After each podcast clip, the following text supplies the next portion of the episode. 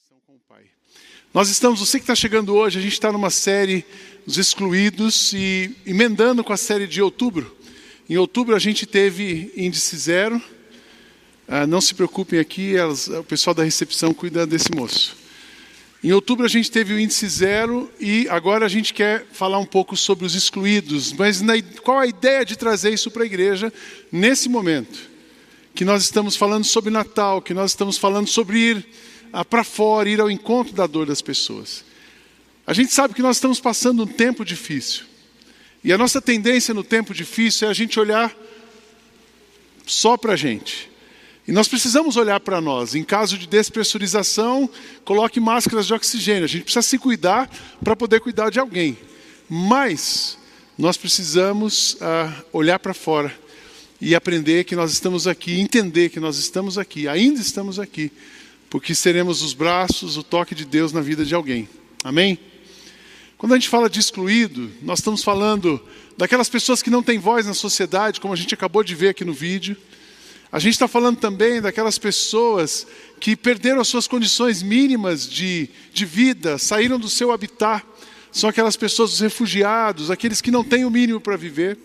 Quando a gente fala de excluído, nós estamos falando daquelas pessoas que nós não convidaríamos para sentar na nossa mesa. Então, aquela pessoa que se arriscou da sua lista é um excluído.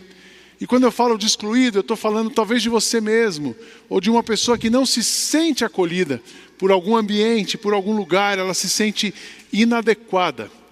Quantas vezes você já chegou num lugar e se percebeu inadequado e não quis ficar naquele lugar? Somos excluídos, nos sentimos excluídos. Então, é, quando eu estou falando de excluído, eu estou falando da gente. E quando a gente fala do novo mundo, a gente fala de uma transformação do mundo. Mas a transformação do mundo começa de uma transformação de coração, de mente, para então transformar a nossa ação. Eu quero falar hoje sobre os famintos. Os excluídos, o grupo de famintos. E quando a gente fala em faminto, a gente está pensando nos pobres. Normalmente a gente pensa nos pobres e aquelas pessoas que não conseguem comprar o seu alimento. Eu quero expandir um pouco com vocês esse conceito da pobreza e também o conceito dos famintos. Quando a gente fala de pobreza, eu tenho um conceito de pobreza comigo que sempre falei com as minhas filhas e sempre esse conceito está dentro de mim. Pobre não é quem tem menos, é quem sente menos falta. É quem sente mais falta. Rico não é quem tem mais, é quem sente mais menos, é quem sente menos falta. Deu para pegar? Pobre não é quem tem menos, é quem sente menos falta. Mais falta. Rico não é quem tem mais, é quem sente menos falta. Eu conheço gente que ganha 100 mil reais por mês e é pobre. Ganham 100 mil reais por mês, mas gastam 105. Acaba faltando alguma coisa. Eu conheço gente que ganha 100 mil reais por mês, não precisa comprar nada, mas continua se sentindo pobre pobre de afeto, pobre de significado, pobre de esperança, pobre de certeza da eternidade. Eu conheço gente que ganha dois mil reais por mês. Eu conheço gente que ganha dois mil reais por mês e tem dinheiro guardado. Talvez você queira conhecer essa pessoa para te ensinar como é que guarda dinheiro. Mas é que ela ganha dois e gasta mil e quinhentos e aprendeu a viver contente com aquilo que ela tem. Então, a pobreza é muito relativa. Pobreza não tem a ver com dinheiro, com fartura, mas tem a ver com o sentimento, com a escassez, como é que a gente se posiciona em relação à escassez. Também a questão da fome. E é aí, para falar de fome, eu classifico os famintos em três tipos de famintos: os famintos de pão, aqueles que têm fome de Deus, os famintos de Deus, e os famintos de justiça. Quando eu falo de fome de pão, eu estou falando mesmo de comida, fome de alimento, gente que não tem condição de comprar comida, gente que não tem o recurso para chegar num supermercado e escolher aquilo que ele gostaria de comer e comprar e pagar. Isso aconteceu com o povo do Egito. Eu olhei para a história, olhei para a Bíblia, eu disse: quem são os famintos na Bíblia? E o grande, um grande exemplo de fome de pão foi o povo do Egito, no, em Gênesis capítulo 47, quando os egípcios vão perdendo tudo, e José, então, usado por Deus para poupar, para guardar, e depois restaura a, a dignidade e elimina a fome daquele país. Diz assim o texto: Não havia alimento em lugar nenhum, e a fome aumentava cada vez mais. Os moradores do Egito e de Canaã ficaram fracos de tanto passar fome. O povo comprava mantimentos e José ajuntava todo o dinheiro e o levava para o palácio. Quando acabou todo o dinheiro do Egito e de Canaã, os egípcios foram falar com José. Eles disseram: Por favor, nos dê comida. Não nos deixe morrer só porque o nosso dinheiro acabou. Jesus respondeu: Se vocês não têm mais dinheiro, tragam o seu gado, que eu os trocarei por alimento. Os egípcios então levaram a José cavalos, ovelhas, cabras, bois e jumentos, e em troca ele lhes deu mantimento durante todo aquele ano. Você imagina acabar o dinheiro, você pega o seu patrimônio em troco de comida. No ano que passou e no ano seguinte foram dizer a José: Senhor, não podemos esconder o fato de que o nosso dinheiro acabou e os nossos animais agora são seus. Não temos mais nada para entregar a não ser os nossos corpos e as nossas terras. Não deixe a gente morrer, compre a nós as nossas terras em troca de alimentos. Tamanha era a fome do povo egípcio. Compre a nós as nossas terras em troco de alimento e seremos escravos do rei, e ele será dono das nossas terras. Dê-nos mantimento para que possamos viver e também sementes para plantarmos, e assim a terra não se tornará um deserto. Então José comprou todas as terras do Egito para o rei. Todos os egípcios tiveram que vender as suas terras, pois a fome era terrível. Assim a terra ficou sendo do rei, e José não só comprou as terras dos sacerdotes, e eles não tiveram de vendê-las, pois o rei lhes dava certa quantidade de alimentos, e assim eles tinham o que comer. Então José disse ao povo: Agora vocês e as suas terras são do rei, pois eu os comprei para ele.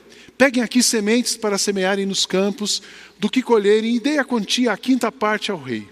Usem as quatro partes para semear e para alimentar vocês, os seus filhos e as pessoas que moram com vocês. Quando a gente fala de fome de pão, eu estou falando realmente da escassez de comida, estou falando de pobreza. Aí você fala, mas isso é longe, isso foi no Egito.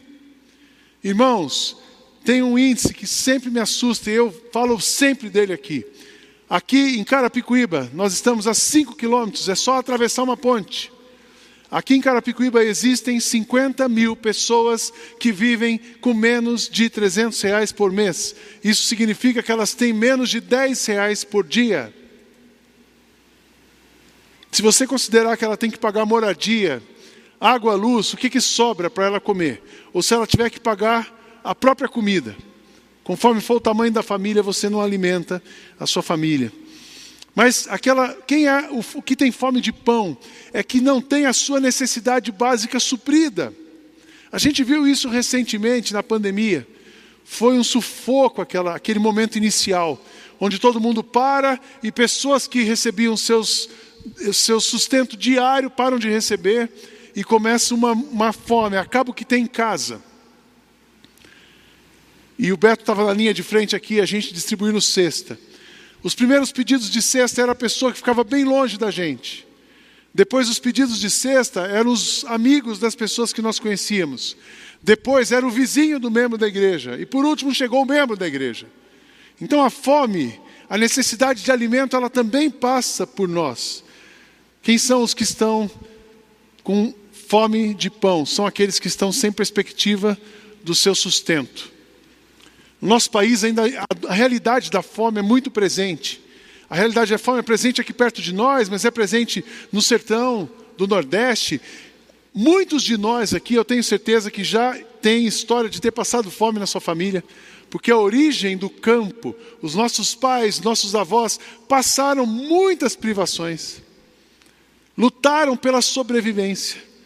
Nós temos uma vida incomparavelmente melhor com que estiveram os nossos avós e os nossos pais, porque a realidade um pouco mudou, mas a fome ainda é presente. Um outro tipo de fome é a fome de Deus.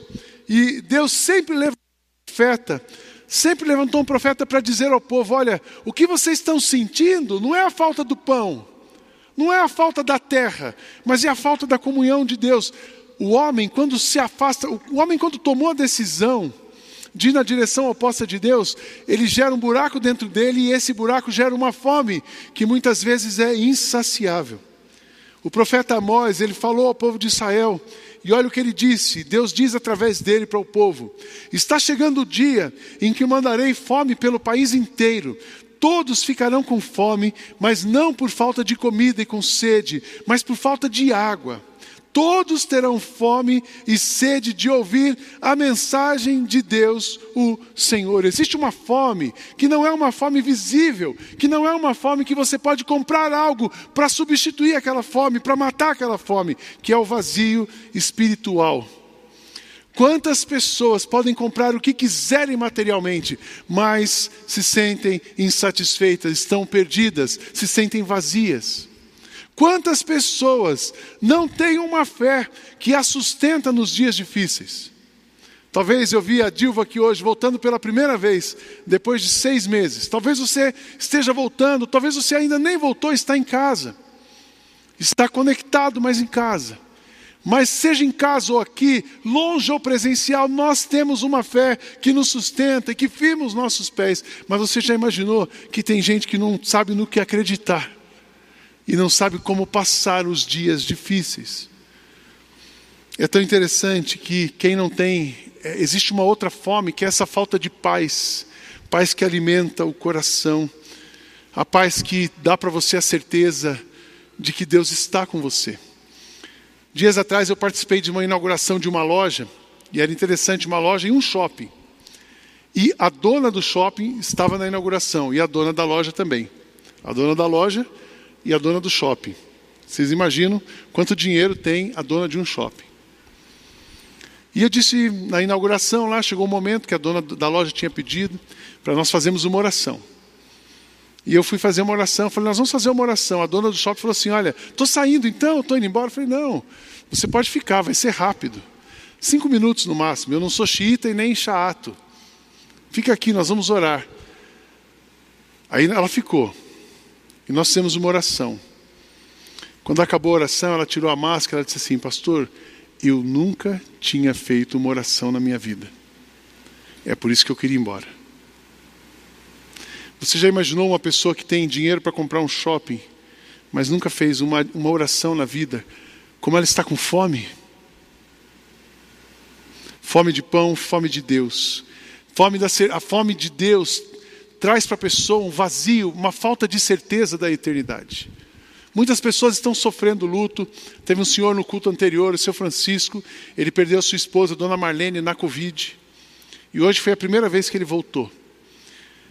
Ele está sofrendo, sofrendo pelo luto, sofrendo pela falta de partida, de despedida, sofrendo para recompor a sua vida depois de 55 anos de casamento, mas ele está em paz porque ele tem a certeza da eternidade, ele sabe onde vai encontrar a sua esposa. Essa semana eu vi num post de um grande digital influencer do Brasil, um cara que eu gosto, um cara muito inteligente, e ele escreveu no seu Instagram: A vida é como um balão, ninguém tem certeza para onde está indo. Fome. Quando uma pessoa pergunta, se pergunta onde ela passará a eternidade, ela não encontra a resposta, ela está com uma fome, fome de Deus, fome de pão, fome de Deus e fome de justiça. Tem uma fome que está gritando na sociedade. Eu acho que ela está gritando com sons errados, mas a fome é real. Existe uma fome de injustiça, por quê? Porque a injustiça cresceu tanto no nosso tempo, a maldade cresceu tanto no nosso tempo, assim como cresceu nos tempos do povo de Israel, a maldade e a injustiça cresceu tanto que ela incomodou a Deus. E eu acho, irmãos, que hoje nós temos uma fome de justiça, e a nossa injustiça, a injustiça da humanidade está incomodando Deus. Olha o que diz o texto de Isaías: o Senhor diz: eu não quero todos esses sacrifícios que vocês me oferecem. Eu estou farto de bodes, de animais gordos queimados no altar. Estou enjoado do sangue de touros novos. Não quero mais carneiros nem cabritos. Quando vocês vêm à minha presença, quem foi o que pediu todo esse corre-corre nos pátios do meu templo? Não adianta nada me trazerem ofertas. Eu odeio o incenso que vocês queimam. Não suporto as festas da lua nova, os sábados e as outras as outras festas religiosas, pois os pecados que vocês, de vocês, estragam tudo isso. As festas das luas novas e os outros dias santos me enchem de nojo. Já estou cansado de suportá-los. Quando vocês levantarem as mãos para orar, eu não olharei para vocês. Ainda que orem muito, eu não os ouvirei, pois os crimes mancharam as mãos de vocês. Lavem-se e purifiquem-se. Não quero mais ver as suas maldades. Parem de fazer o que é mal e aprendam a fazer o que é bom. Tratem os outros com justiça. Socorram os que são explorados. Defendam os direitos dos órfãos e protejam as viúvas. E aqui o profeta está falando da injustiça social, das diferenças, está falando dos crimes contra a vida. E aí você tem uma lista de crimes contra a vida.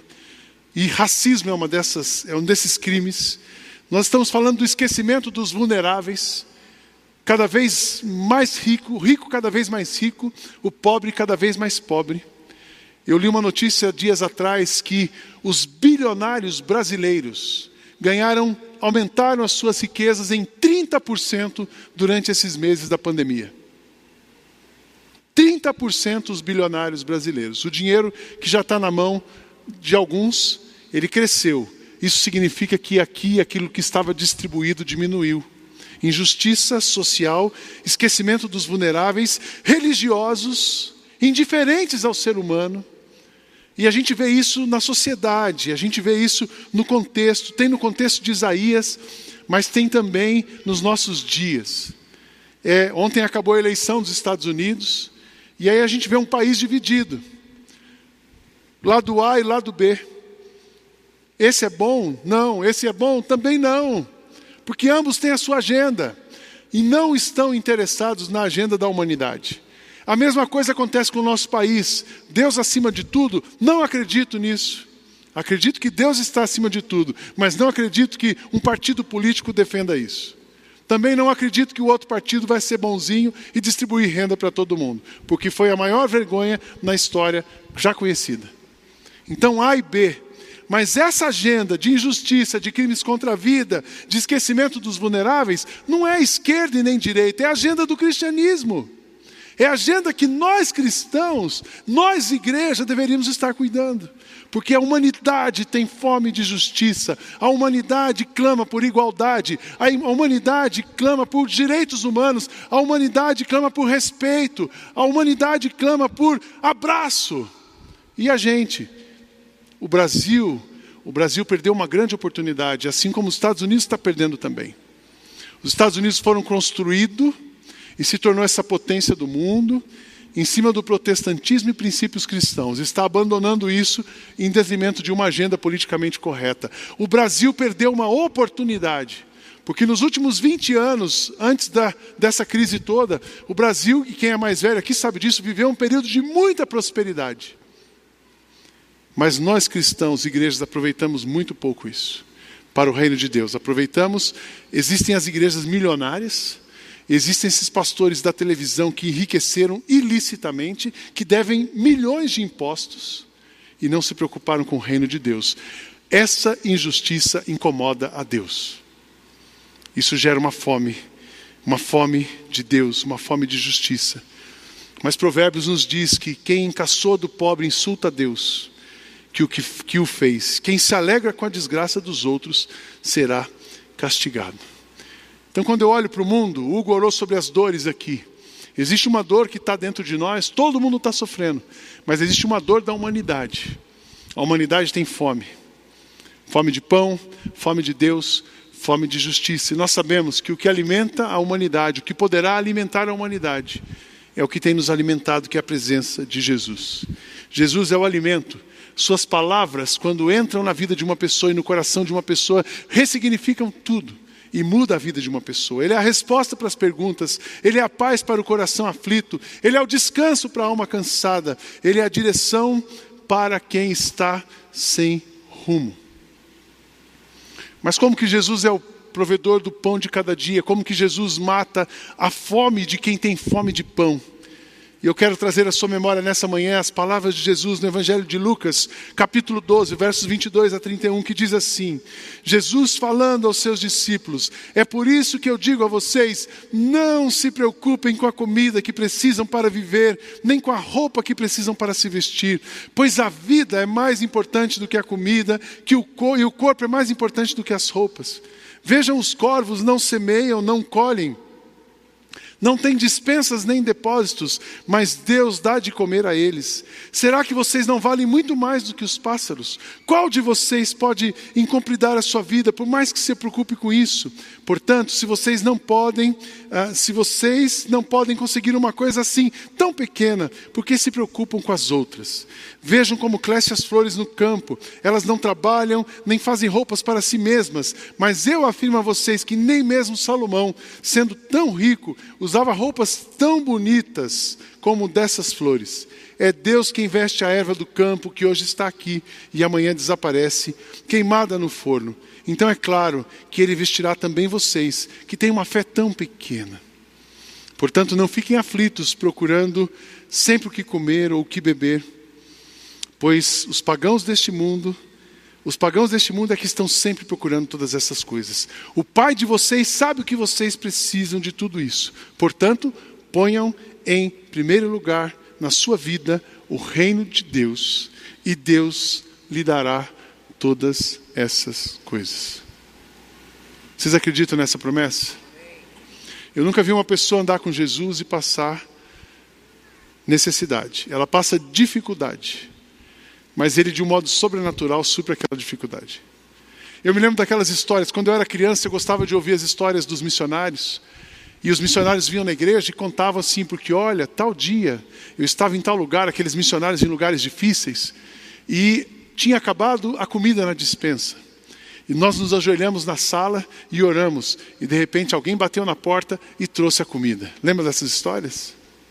Quantas vezes você já viveu essas histórias? Eu muitas de fazer uma oração e de um modo sobrenatural ver que Deus respondeu aquela oração. Sabe por quê?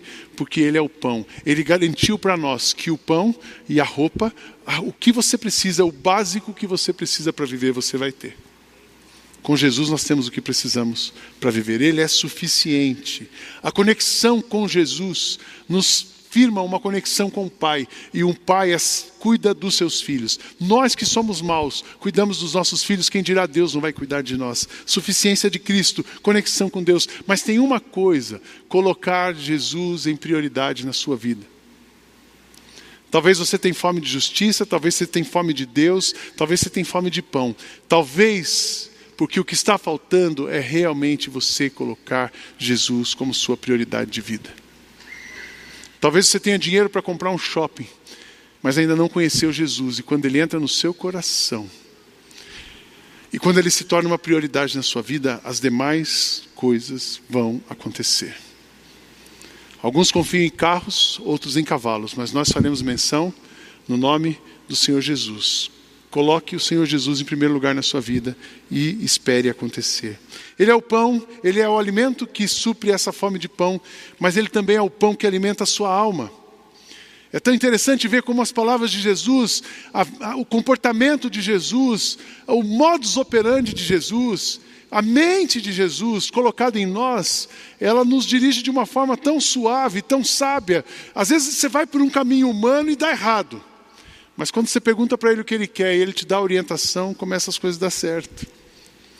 É tão interessante quando você vê algum palestrante trazendo um conceito inovador, conciliador, integrador, abençoador, você pode saber que a raiz disso está em alguma palavra que Cristo já disse.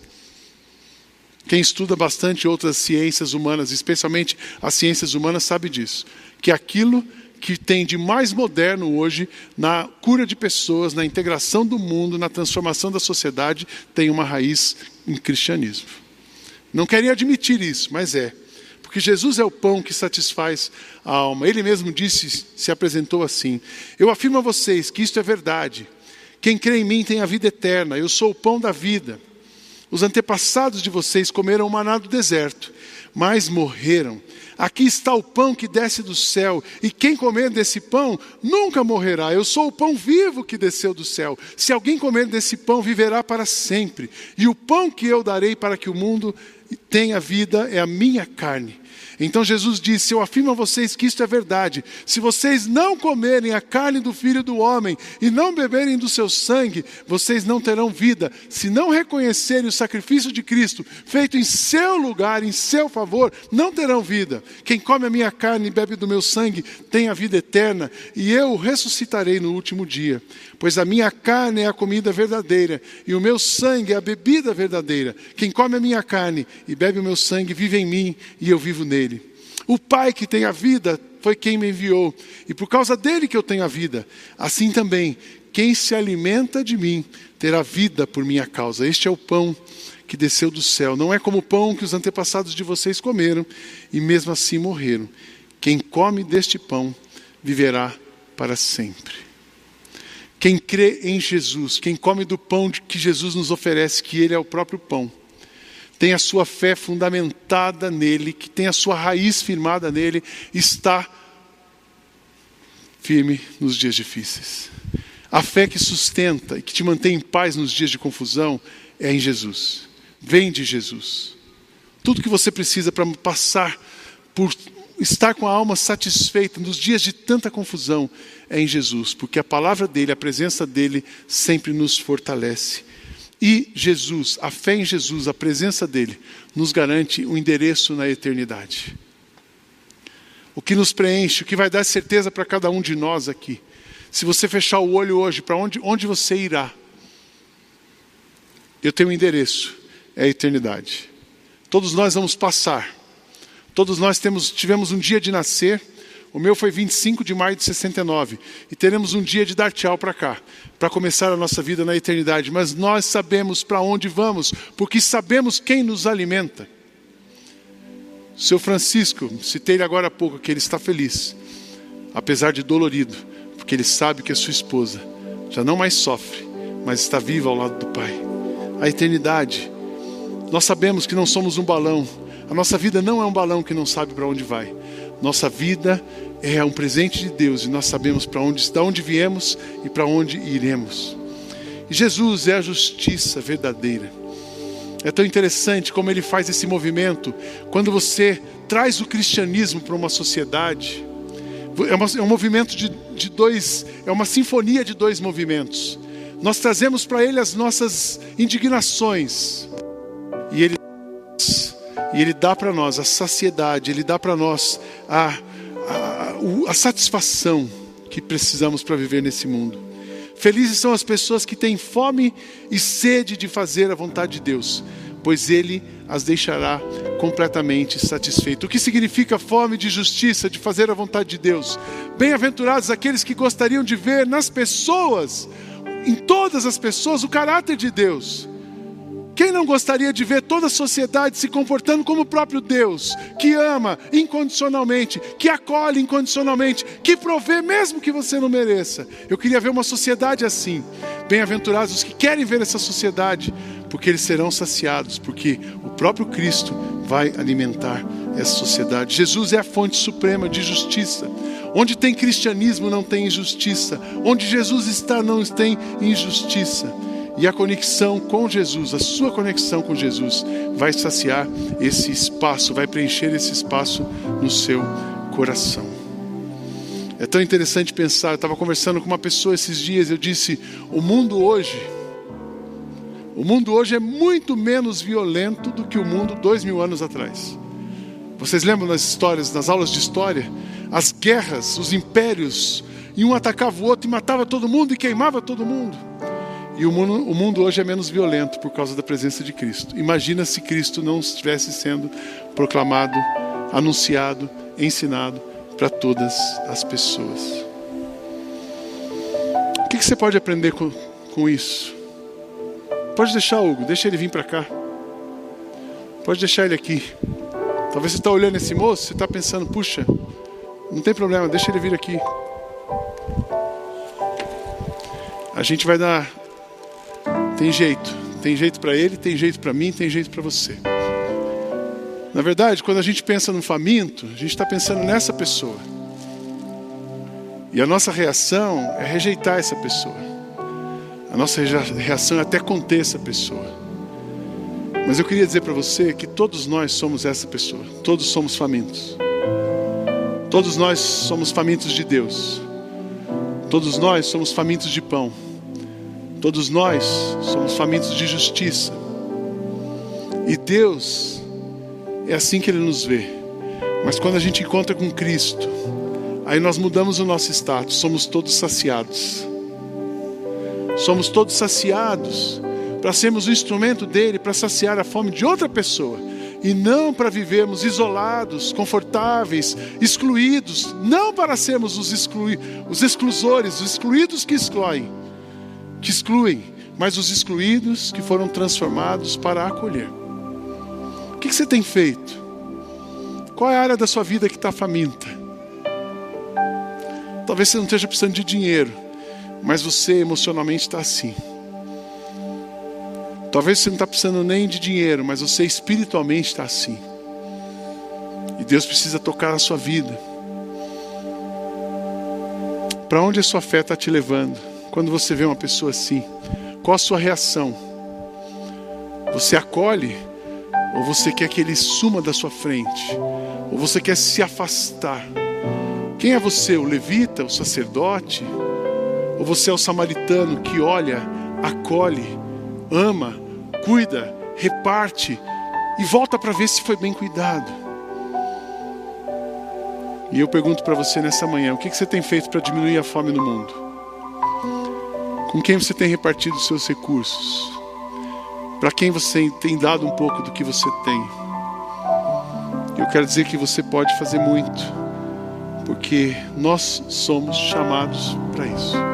A igreja de Jesus ainda está aqui para isso para que nós olhemos os famintos, nos, nos primeiro possamos nos enxergar como famintos e depois possamos olhar os famintos e levarmos Jesus que mata a fome do mundo. Amém. Muito obrigado por nos ajudar, irmão. Deus abençoe você.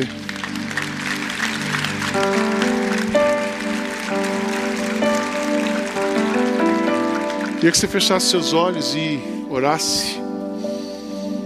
Eu quero dizer para você que qual for, qualquer que seja a área da sua vida que esteja com fome, Jesus está pronto para te alimentar. E Ele faz isso para que você possa alimentar outras pessoas. Muito obrigado, Senhor, porque o Senhor tem cuidado de nós. Muito obrigado porque o Senhor um dia percebeu a nossa fragilidade, a nossa incapacidade de nos resolvermos por nós mesmos mas o Senhor veio até nós. O Senhor preencheu o vazio da nossa alma. O Senhor tem cuidado de nós. O Senhor tem nos suprido, tem nos abençoado. Obrigado, Jesus. Que nenhuma área da nossa vida fique sem ser preenchida, sem estar satisfeita no Senhor, mas ao contrário, que a gente possa estar plenamente satisfeito. E saímos do somos todos famintos para somos todos saciados, estamos todos engajados na missão e sermos usados pelo Senhor. Abençoa cada pessoa nesta manhã. Que cada um sinta-se suprido por ti e abençoado e encorajado pelo Senhor. É nossa oração, em nome de Jesus. Deus abençoe essa amada igreja. Vamos cantar.